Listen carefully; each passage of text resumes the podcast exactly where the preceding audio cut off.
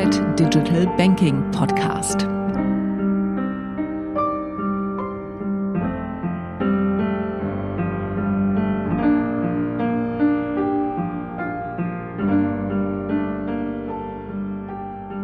Ja, geschätzte Zuhörende, ich begrüße Sie ganz herzlich zum heutigen Podcast zum Thema Open Banking. Aus meiner Sicht ist das Thema Open Banking eines der zentralen strategischen Themen und eine der zentralen Initiativen in diesem Bereich ist B-Link von der Six-Gruppe.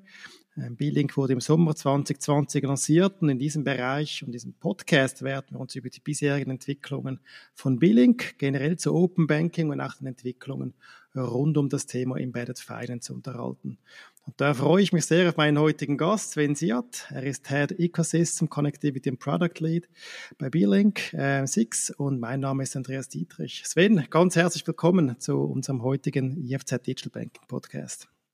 Danke, Andreas. Äh, danke für die Einladung. Äh, freut mich dabei zu sein. Das ist ein Thema, an dem wir schon äh, äh länger arbeiten und wir beide ja auch schon äh, ein, zwei Mal zueinander äh, zu gesprochen haben. Insofern freut mich, dass wir das in den Podcast geschafft haben.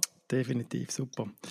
Gut, vielleicht zuerst Sven, ähm, bevor wir dann zu Open Banking gehen, ähm, vielleicht, was sind so die drei wichtigsten Dinge, die unsere Podcast-Hörer über dich als Person wissen sollten? Ich als, äh, als Podcast-Hörer von deinem Podcast weiß natürlich, dass die Frage kommt. Äh, ähm, die drei Dinge, die ich mir da überlegt habe, äh, ist, ähm, da was spannend ist, äh, ist, äh, dass ich vor zehn Jahren äh, in die Schweiz gekommen bin mit einem ganz, äh, ganz ausgereiften Plan. Ich wollte auf keinen Fall für Banken oder Versicherungen arbeiten, äh, habe dann aber äh, natürlich tolle Herausforderungen im Banking äh, gefunden, äh, durfte da unter anderem bei der Einführung von Payment, äh, was ja heute das Twint ist, mitarbeiten. Insofern der Plan ist glücklicherweise nicht ganz aufgegangen. Äh, zweitens, äh, ich bin am Meer eigentlich aufgewachsen, bevorzuge Sommer, Sonne und Sand zwischen meinen Zähnen.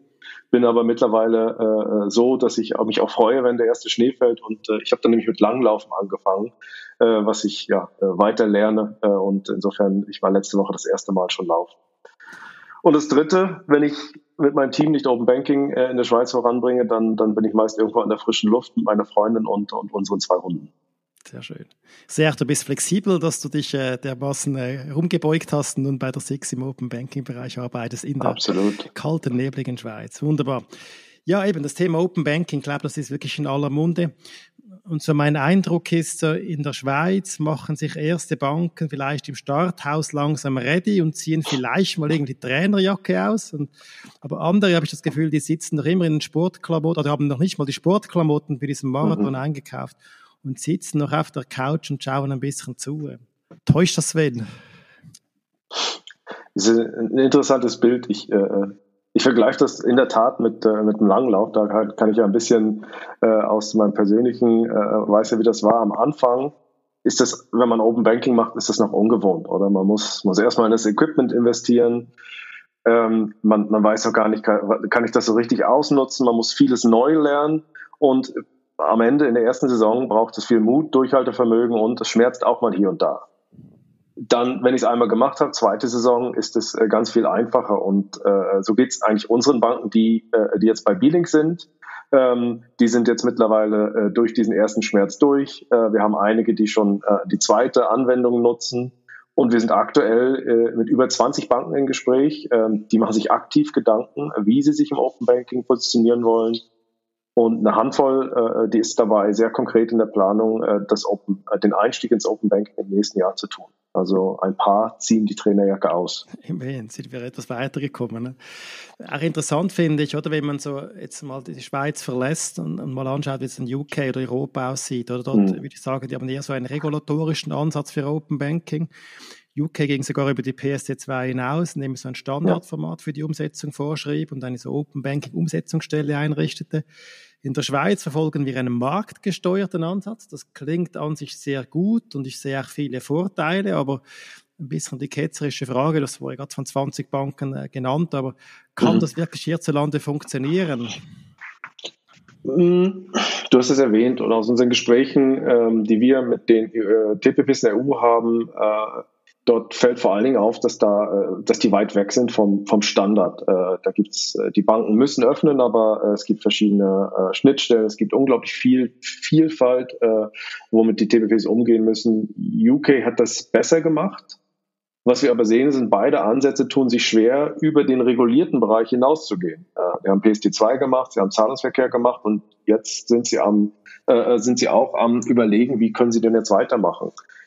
In der Schweiz haben wir ein halbes Jahr nach Inkrafttretung ähm, äh, von der PSD2 äh, mit Zahlungsverkehr gestartet sind jetzt bereits ein Jahr später ähm, mit, äh, äh mit APIs im Vermögensverwaltungsbereich unterwegs. Äh, das ist besonders wichtig äh, für, für, den Finanzplatz Schweiz, ähm, weil es eine so hohe Bedeutung hat. Ähm, jetzt kann man natürlich sagen, wir haben nicht die Breite äh, der, der, der, äh, der verfügbaren Banken wie jetzt äh, in der EU. Ähm, aber wir haben die Tiefe oder eine bessere Tiefe. Ich glaube, im Endeffekt werden wir jetzt in den nächsten Jahren sehen, äh, aktuell ist es zu früh zu sagen, welcher Ansatz sich durchsetzt. Äh, äh, aber grundsätzlich wir haben beide Vorteile und äh, wir sehen ja, dass es bei uns auch in der Schweiz vorwärts geht. Also denkst du in dem Fall nicht, dass der Regulator die, die Gesetz, durch Gesetzgebung, ja. so ein bisschen wie analog PSD2 hierzulande etwas beschleunigen ja. muss? Ähm, das CIF und, und der Bundesrat Maurer haben das ja, das Thema Open Finance ganz klar als strategisches Thema auf ihre Agenda genommen. Und äh, unsere Wahrnehmung aktuell ist, dass, dass auch äh, dort die Unterstützung für den marktgetriebenen Ansatz weiterhin anhält. Was ich mir aber sehr wohl vorstellen kann, wenn die Entwicklung Open Banking ähm, zu langsam voranschreitet, ähm, dann äh, kann ich auch mir vorstellen, dass sie sich ähm, angelehnt an die EU oder UK äh, auch prüfen werden, ob es äh, andere äh, Schritte benötigt, auch in der Schweiz. Aktuell sehen wir aber ganz klar die Unterstützung ähm, ähm, für den marktgetriebenen Ansatz am Ende geht es ja darum, ähm, dass wir am Finanzplatz nicht an Wettbewerbsfähigkeit verlieren, weil das, was wir verhindern müssen, ist, dass wir alle noch irgendwie in der Trainerjacke rumsitzen, während äh, die Konkurrenz entweder aus dem Ausland kommt oder aus der Ecke der Fintech oder sogar aus Finanz, äh, finanzfremden äh, Branchen. Ähm, das ist eigentlich das Wichtigste. Open Banking äh, trägt auch dazu bei, dass wir wettbewerbsfähig äh, bleiben. Mhm. Wenn ich jetzt mit Banken aber spreche, heißt es oft so, ja, das ist schon interessant, das Open Banking, aber profitieren äh, tun vor allem diese Drittanbieter, also die TPPs vom Zugang zu Daten, die vorher im Besitz von Banken waren und das Ganze sei etwas einseitig und äh, ich bin sicher, es gibt auch umgekehrt auch Möglichkeiten, dass Banken sozusagen von TPP-Daten profitieren können. Hast du vielleicht mal ein gutes Beispiel auch für unsere Zuhörende, dass sie auch mal sehen, dass auch, man auch als Bank im Prinzip von einem solchen Modell und von TPP vielleicht sogar profitieren kann? Ja, das, das ist ein wichtiger Punkt. Ähm, das ist, glaube ich, äh, meine Wahrnehmung etwas aus der EU und aus dem PSD2-Umfeld vielleicht so geprägt, aber es ist in der Tat überhaupt nicht so. Es äh, ist ganz klar, äh, beide Seiten können davon profitieren. Ähm, vielleicht, vielleicht ein paar Beispiele. Auf der einen Seite, was relativ einfach ist, natürlich können Banken, ähm, die auf der einen Seite Daten und Datenschnittstellen bereitstellen, auf die konsumierende Seite wechseln auf B-Link haben wir die erste Bank, die äh, von anderen Banken die, die Daten konsumiert und dadurch, äh, darauf beispielsweise ein Multibanking äh, für KMUs äh, äh, aufbaut und so die Kunden, äh, die Kundenbindung, die Kundenbindung erhöht. Im, Im Open Wealth haben wir den Case, wo ähm, die externen Vermögensverwalter in ihrem Portfolio-Management-System die Kundendaten aktualisieren. Also es gehen Daten vom Portfolio-Management-System zur Bank und was, ist, was hat die Bank für einen Vorteil? Äh, man unterschätzt, wie viele äh, administrative Prozesse es um diese Aufrechterhaltung der Kundendaten, die Aktualisierung der Kundendaten gibt. Also es ist vor Dingen Kosteneinsparungscase auf Seiten der Bank. Und dann ähm, vielleicht noch ein Beispiel, wenn wir arbeiten gerade daran, äh, das nennen wir B2B-Services, wo Banken dann über APIs ähm, beispielsweise ähm, CO2-Footprint-Rechner einbinden können in ihr Kundenerlebnis, ins Mobile Banking, ins E-Banking und da sind wir dann beim Thema Innovation äh, im, im Bereich der Kundenerfahrung. Also alles drei Beispiele, wo auch die Banken von profitieren können. Mhm. Wenn wir gleich zu B-Link gehen, du hast vorher schon äh, einige Beispiele genannt, aber wenn man so ein bisschen auf die, auf die Webseite geht bei euch, oder? Dann mal mhm. anschaut, welche Banken sind heute wirklich Partner, oder? Sind die, die beiden Großbanken, die St. Galler KB, vermutlich über die Open Wealth Initiative und die ZKB, und du hast gesagt, mit 20 Banken seid ihr schon am Sprechen, aber du bist jetzt seit eineinhalb Jahren am Sprechen mit gewissen Banken. Mhm. Äh, Geht es jetzt da eben langsam voran oder ist es so zäh, wie es von außen wirkt, wenn man so ein bisschen die Webseite und die Partner verfolgt? Ähm, wir haben dieses Jahr äh, wir haben es mal gezählt, knapp 300 Kundenmeetings gehabt. Das sind jetzt Banken und TPPs zusammen. Ähm, aber wir stoßen äh, gerade auf der Seite der Banken auf großes Interesse. Du hast es ja auch gesagt, dass das Interesse daran ist definitiv da. Das war 2019 noch nicht so gegeben. Ähm, aber was wir, äh, was wir wahrnehmen, ist, dass dieser Entscheid, sich zum Open Banking äh, äh, ähm, zu entscheiden äh, und sich auch zu B-Link anzubinden, das ist gar nicht so trivial. Das eine ist, äh, dass es nicht einfach für Banken einen breiteren Mindset anzuwenden, wenn sie den Business Case rechnen. Äh, der erste Use Case, den man mit Open Banking umsetzt, sei es die Anmeldung von Buchhaltungslösungen, das ist noch nicht der Use Case, wo, äh, wo man einen gesamten Business Case und die Investition rechnen kann. Das heißt, man muss, ähm, man muss äh, einen, einen breiteren Mindset mitbringen, um auch so ein Case und die Initialinvestition ähm, äh, zu rechtfertigen. Und es braucht am Ende auch eine strategische Diskussion auf dem C-Level, um äh, und eine Entschlossenheit zu sagen, äh, Open Banking ist etwas, wie die Schweizer Bankiersvereinigung gesagt, das kommt in jedem Fall. Es ist nicht eine Frage ob, sondern eine Frage wann. Und dass man sich da positionieren will. Und äh, was wir sehen ist, dass natürlich schon viele Banken sich jetzt agil aufstellen, aber weiterhin der Budgetzyklus der ist äh, unglaublich lang. Und das heißt, selbst wenn eine Bank sich heute entscheidet, an Meeting anzubinden, dann dauert das circa sechs bis neun Monate, bis wir tendenziell dann auch die Erlaubnis haben, das Logo auf die Webseite zu tun. Mhm. Also es ist zum einen natürlich, äh, äh, ja, es braucht sehr lange, um auch, ähm, damit die Bank auch diese Entscheidung trifft. Und dann haben wir noch diesen langen Vorlauf, um, um die Implementation dann wirklich durchzuführen. Okay.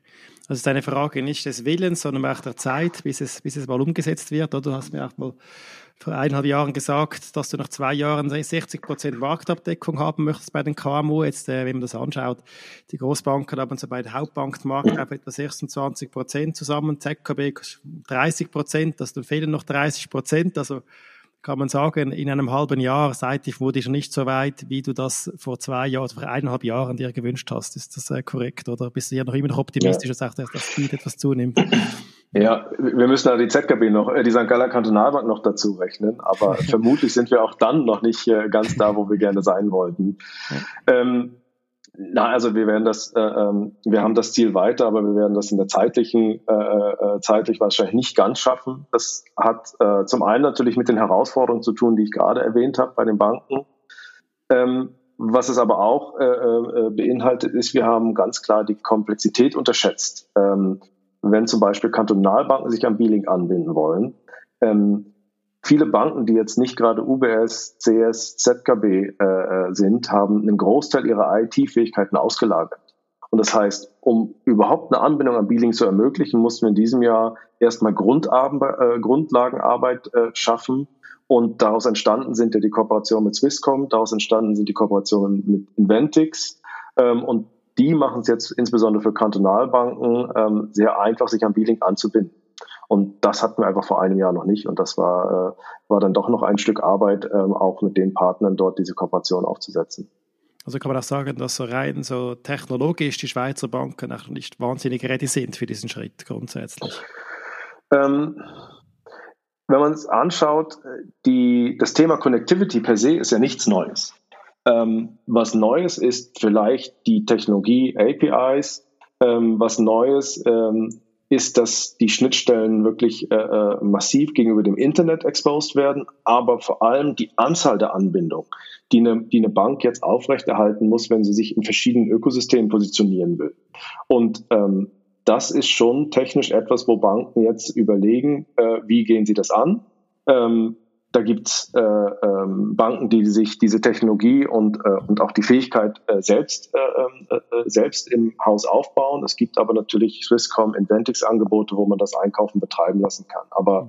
allein diese Fragestellung, ähm, wie, wie machen wir das als Bank, äh, ist allein schon äh, ein paar Monate Diskussion innerhalb einer Bank, weil diese, diese Entscheidung, die muss natürlich gut durchdacht werden. Mhm jetzt über das B-Link-Ökosystem anschaut, jetzt haben wir mit den Banken gesprochen. Auf der anderen mhm. Seite braucht ihr noch so Partner im TPP, so im Fintech-Bereich, oder? Clara war von Beginn weg dabei. Ähm, letztendlich habt ihr angekündigt, dass ihr, glaube ich, vier weitere Buchhaltungstools ins System integriert. Bexio ist äh, ja. nennenswert. Ähm, oder das läuft auch, es läuft, aber es läuft auch langsamer, als ihr euch vermutlich gedacht haben. Ist das, ja. ist das zu teuer? Ist das, ist das zu aufwendig technisch? Oder ist das ein bisschen die Hände-Ei-Frage? Wenn dann die Banken drauf sind, kommen wir auch? Oder was, was ist ein bisschen der Grund, dass es hier auch, sage ich mal, eher schleppend läuft? Ähm, es sind vor allem die Punkte, die du, äh, die du eben angesprochen hast. Wir ähm, in der Initialform, wie wir live gegangen sind, war, äh, war das Onboarding für ein TPP äh, ganz einfach zu teuer und zu aufwendig. Und ähm, da haben wir Folgendes in den letzten Monaten gemacht. Nummer eins, wir haben das Pricing komplett umgestellt. Ähm, das Pricing sowohl für Banken als auch für TPPs. Äh, das Pricing, wo wir als SIX pro API, äh, pro API Call einen Preis genommen haben, äh, das gibt's nicht mehr, das ist Geschichte. Wir haben ein neues Pricing eingeführt ähm, und die Reaktion darauf ist sehr positiv. Und auf der anderen Seite haben wir das Onboarding und die Zulassungsprüfung, die so ein, ähm, ein Lösungsanbieter durchläuft, sowohl vom technischen her als auch vom Prozess her noch optimiert. Und das Resultat ist, dass wir jetzt TPPs für, für einmalig 500 Franken onboarden können. Das erklärt, warum jetzt auch ein TPP wie Bexio äh, kommt, aber wir haben auch eine Pipeline von TPPs, sowohl im äh, Account and Payment Services, also da, wo wir äh, die AES und PSS API haben, aber auch im Open Wealth. Dort muss es ja auch weitergehen und dort haben wir jetzt auch äh, Interesse von weiteren TPPs und da werden wir im Januar Step by Step diese Pipeline abarbeiten. Okay. Ähm, dann hat er noch mal so eine letzte Frage zu B-Link, oder? Ich habe ja, also wenn ich mich richtig erinnere, ist das B-Link, das B steht für Business, oder? Weil ihr ja das KMU ähm, vor allem im Blick hattet, dann habt ihr im zweiten Schritt, also relativ kürzlich, habt ihr ja die Kooperation ähm, angekündigt mit der Open Wealth Initiative, mit diesen EVVs. Was mir jetzt ein bisschen fehlt, fehlt im Ganzen, ist der Bereich, wo es am meisten Skalierungsmöglichkeiten nicht geben würde, nämlich äh, Retail Banking. Ähm, mhm. Passiert da auch irgendetwas? Wann können Retail Banking Kunden von Open Banking profitieren? Wie, wie, welche Entwicklungen siehst du hier? Ja, äh, also erstmal ganz wichtig, das B äh, steht für der beste Link zwischen Drittelanbieter und Banken. Insofern haben wir das nicht gut kommuniziert.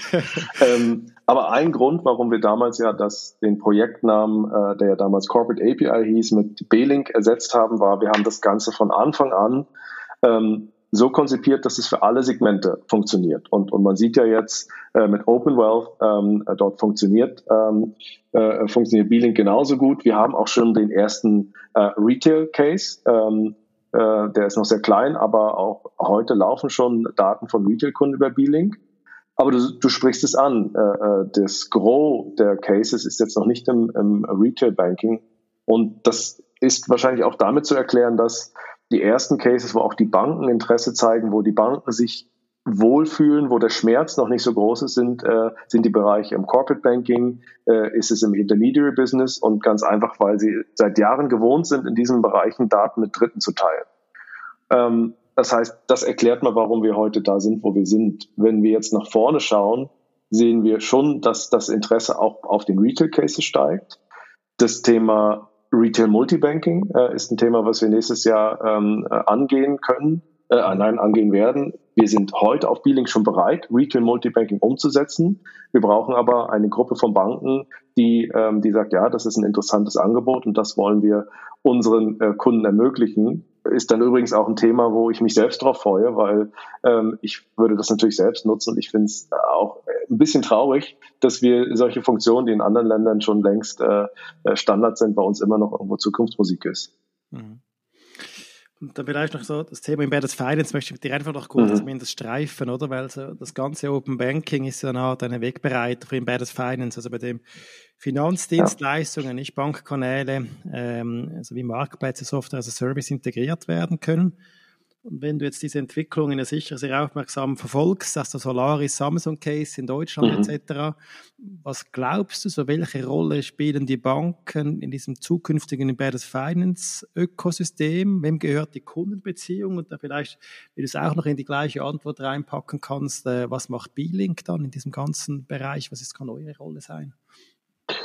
Ja, es ist ein Bereich, den wir, den wir sehr intensiv äh, beobachten, wo wir in unserem Newsletter ja auch ähm, regelmäßig drüber schreiben. Ähm, wenn ich eine Bank wäre, dann, dann würde ich mir als strategisches Gedankenspiel mal überlegen, wie kann ich meine Produkte ohne Filiale, ohne E-Banking, ohne Mobile Banking an äh, den Kunden oder die Kunden bringen. Und ähm, das hilft, um sich mal zu überlegen, ähm, wie, wie, äh, ähm, wie muss ich mich positionieren, dass ich in so einer Welt überhaupt noch anbieten kann. Das heißt jetzt nicht, dass ich glaube, dass die Banken automatisch die Kundenschnittstelle verlieren. Wenn sie allerdings nicht in der Lage sind, mitzuhalten mit, äh, mit den Angeboten, die Kunden heute bereits schon haben, äh, dann äh, kann es durchaus eine Gefahr werden. Ein Beispiel, mein Revolut sagt mir, wie viel ich im Monat für Subscription ausgebe und erinnert mich daran, äh, äh mein Netflix zu kündigen. Äh, das ist was unglaublich Einfaches und keine Schweizer Bank bekommt das hin. Ähm, insofern da ist schon die Frage, ähm, wie wollen sich Banken in Zukunft äh, äh, dort positionieren? Und das Spannende ist ja, dass durch das Banking as a Service und Embedded Finance passiert ja Folgendes. Mit einmal kommen äh, Anbieter auf den Markt, die eigentlich vorher gar nicht äh, äh Wettbewerb mit den Banken gemacht haben. Was wir sehen, äh, was, was ich sehr interessant, aber teilweise auch beunruhigend äh, finde, wenn ich eine Bank wäre, ist jetzt ein Engel und Völkers, der größte Immobilienmakler von Deutschland, bietet mithilfe der Solaris Bank ähm, den Kunden einen sehr interessanten Kundengruppe zunächst Karte Konto an. Da kann man natürlich sagen, ja, ist Karte Konto. Aber es ist ja ganz klar, wo das, hin, das hingeht. Als nächstes geht es in die Richtung Hypotheken und ähnliches. Und insofern ist es dann schon wichtig, als Bank sich zu überlegen, äh, wo kann ich, äh, äh wo will, wo kann und will ich äh, äh, die Kundenschnittstelle und den Kunden noch direkt bedienen. Äh, und dann muss ich dort auch ein äh, wettbewerbsfähiges Angebot haben. Und wo kann ich vielleicht andere auch enablen, ähm, äh, die Kunden zu bedienen, wo ich vielleicht im Hintergrund stehe. Und überall da, dort, wo, wo vor allen Dingen auch das Enablen stattfindet, heißt ja, ich muss mich einbinden, ich muss mich mit mehreren Partnern connecten.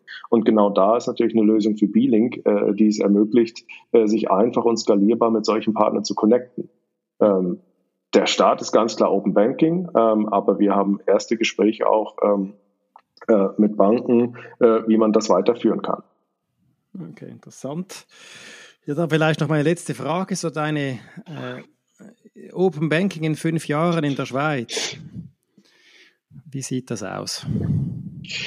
Ja, das ist, äh, ich habe das äh, habe das ja mal ähm, im letzten Jahr äh, versucht zu vergleichen, äh, so ein bisschen zu fragen, wie wie sieht 2008 zu fragen, wie gestaltet sich der App Store von Apple? Äh, der war da gerade live. Ähm, ich ich glaube, was klar ist, und vielleicht geht das in der Schweiz etwas langsamer vor sich, aber was eigentlich klar ist, die, die Wertschöpfungskette, äh, wie wir heute Banking gewohnt sind, äh, die wird sich verändern. Die, die wird sich aufbrechen. Äh, es wird neuer Wettbewerb äh, äh, einziehen und ähm, ich kann vielleicht nicht die spezifische Antwort geben, auf wie das in fünf Jahren aussieht. Äh, aus meiner Sicht ist es aber relativ klar, dass alle, die, die früh die Trainerjacke ausgezogen haben, die jetzt durch den Schmerz durchgehen, die ersten Sessions machen, die erst verstehen, wie kann ich mit Open Wealth beispielsweise Business Cases äh, effizienter arbeiten, wie kann ich über, ähm, über APIs ähm, äh, den CO2-Footprint äh, in meine Kundenerfahrung mit einbringen und dadurch vielleicht dann wiederum darauf hinweisen, dass ein Kunde doch ähm, äh, ähm, nachhaltige ETFs kaufen kann.